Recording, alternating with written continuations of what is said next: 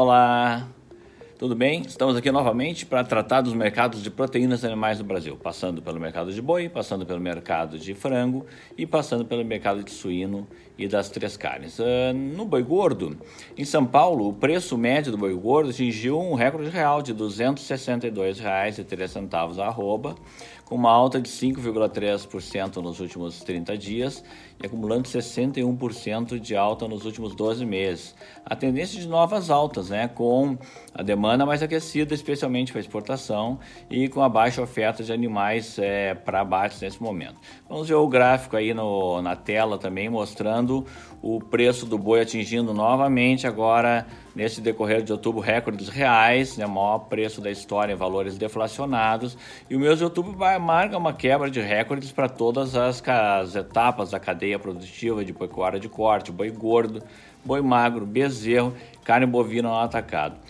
A entrada de bois de confinamento não deve ter grande alívio no mercado, já que a gente só deve ter, é, pelas condições climáticas atuais, é, animais de pasto disponíveis somente em dezembro. É, com as margens do mercado é, bastante apertadas no mercado de carne bovina, no mercado interno, se não ocorrerem novos reajustes da carcaça do boi casado, os frigoríficos poderão moderar as ofertas pagas pelo preço do boi, né? Porque não tem mais como tirar margem é, nesse mercado que está bastante apertado hoje, né? É, além disso, aquém da variação dos preços da matéria-prima, que está subindo muito forte, e o preço do boi subindo forte, o frigorífico tem dificuldade em repassar isso para o mercado atacadista e, consequentemente, também para o varejo.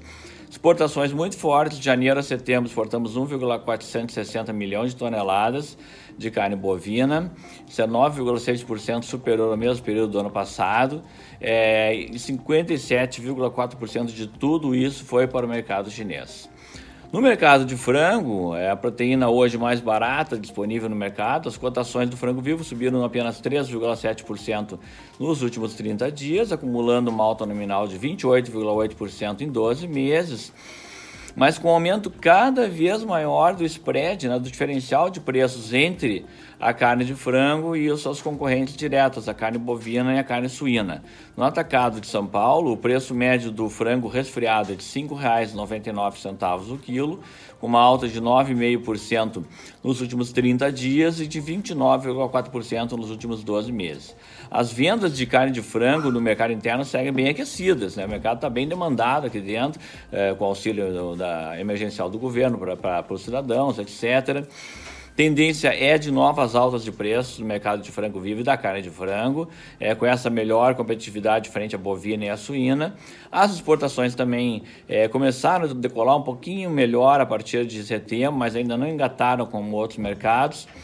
É, atingiram 3,1 é, milhões de toneladas em janeiro e setembro de 2020, somando carne natura e processada. Isso é apenas 1,3% acima do mesmo período do ano passado, né? E com uma receita que caiu para 4,6 bilhões de dólares, 12,1% abaixo do que foi uh, oferido em receita de janeiro a setembro do ano passado. Vamos olhar o gráfico do frango aí na tela também, mostrando uma forte alta do custo, né? Os custos estão muito pressionados esse ano, como a gente já comentou por aqui, tanto do farelo como do milho subindo de forma quase que contínua. O frango sobe de preço, mas agora o custo já começa também a se aproximar do preço, as margens do frango e do criador começam a ficar bastante apertadas. Os custos de produção subiu 32,4% neste ano. E a forte contínua valorização desses preços do milho, do farelo de soja, é, já faz com que algumas plantas já começaram a reduzir a produção, aguardando a entrada da nova safra. Por fim, no mercado de suíno, é um mercado muito aquecido esse ano, os preços médios do suíno vivo registraram uma alta de 3,8% em 30 dias e já subiram 70% nos últimos 12 meses.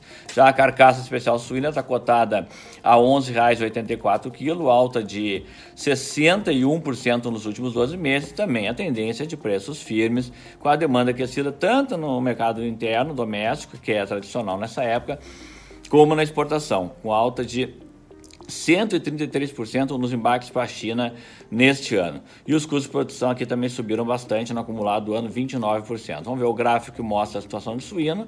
De janeiro a setembro, as exportações totais de carne suína atingiram 765 mil toneladas, 43% acima do ano passado, e isso deu essa, essa grande explosão do preço do suíno vivo, que vocês estão vendo aí, atingiu R$ reais o quilo, praticamente se aproximando do preço da carne bovina, e todo o montante exportado esse ano já supera é, o que foi exportado durante todo o ano passado. Então, a tendência, de modo geral, é uma tendência altista para todos os segmentos de carnes, tanto de bovina, suína e frango, mas é, hoje com destaque maior para as altas das carnes bovina e da carne suína e com a menor é, capacidade de repassar preço na carne de frango. Nosso obrigado a todos, saudações. Na próxima semana estaremos aqui novamente com vocês.